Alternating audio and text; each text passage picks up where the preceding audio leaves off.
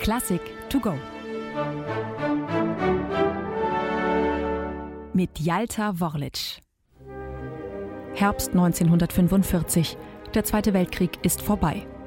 Richard Strauss verlässt seine Heimat München und geht mit seiner Frau Pauline in die Schweiz. Denn die US-Amerikaner haben ihn als ehemaligen Leiter der Reichsmusikkammer zunächst als Nazi-Kollaborateur eingestuft.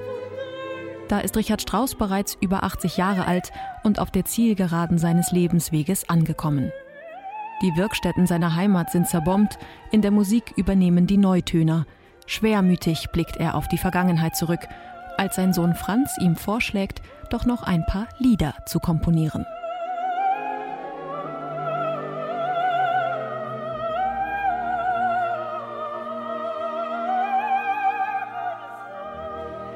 Und so entstehen 1948 eben jene Gesänge, die als die vier letzten Lieder in das Werkverzeichnis eingehen. Dabei hat Strauss selbst die Lieder gar nicht als Gruppe gedacht.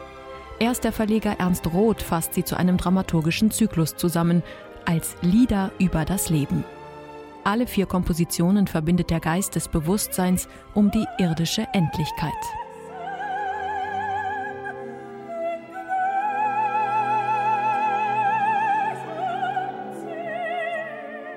Die Texte der ersten drei Lieder basieren auf Gedichten von Hermann Hesse, den Strauß während seiner Zeit in der Schweiz kennenlernt.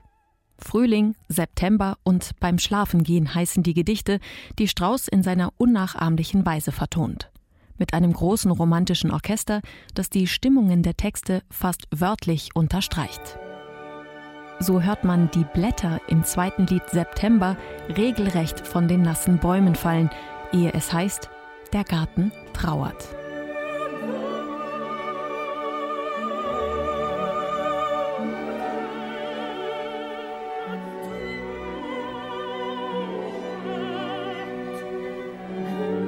Bei kaum einem Komponisten ist das gesungene Wort so eng mit der Musik verknüpft wie bei Richard Strauss.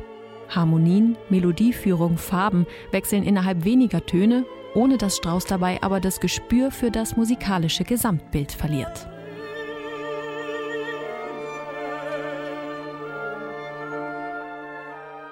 So ist es auch im dritten Lied beim Schlafengehen, wo sich alle Sinne nach langem Tun nun in Schlummer senken wollen. Die Musik beginnt regelrecht zu schweben, als die Seele ihre Flügel ausbreitet, um im Zauberkreis der Nacht tief und tausendfach zu leben.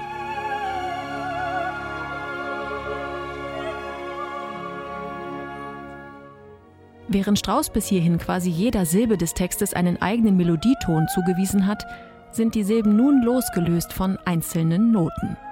Die Worte Seele, frei, Flügel, schweben umfassen jetzt ganze Tongruppen und Figuren.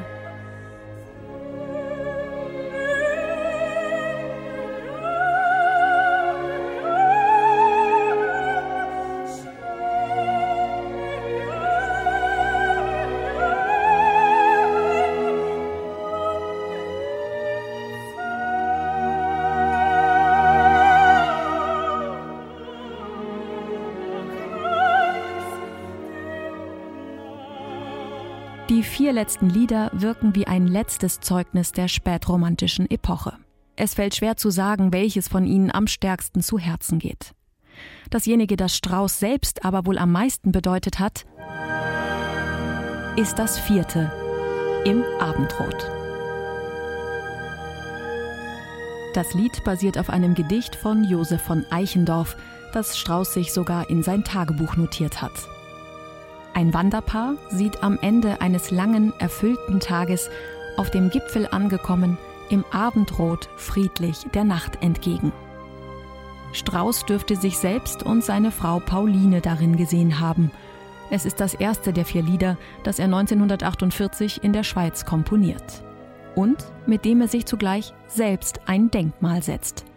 Denn während der letzte Vers des Gedichts mit der Frage endet, ist dies etwa der Tod?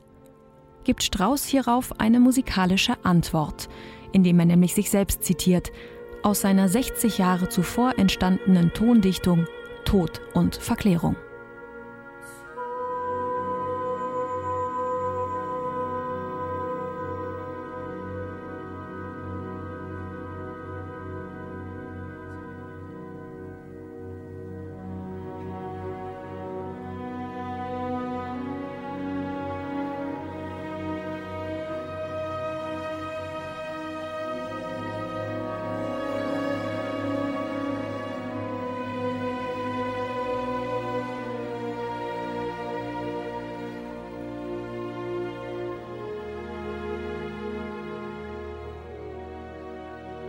Musikalisch scheint Strauss der Welt bereits entrückt. Verständlich nach zwei Weltkriegen, nach denen nichts mehr so ist, wie es einmal war. Im Juni 1948 wird der 84-Jährige im Entnazifizierungsverfahren freigesprochen. Gemeinsam mit seiner Frau kehrt er zurück nach Garmisch, wo beide ein Jahr später, im Abstand von nur wenigen Monaten, sterben. Er hinterlässt der Nachwelt einen unermesslichen musikalischen Schatz und ein leises Requiem für einen großen Komponisten.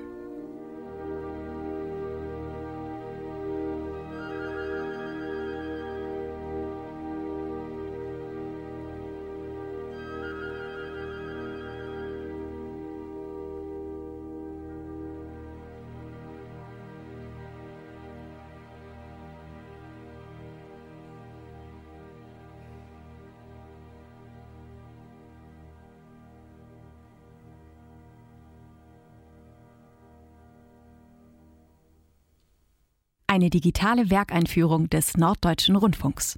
Weitere Folgen finden Sie unter ndr.de-classic to go.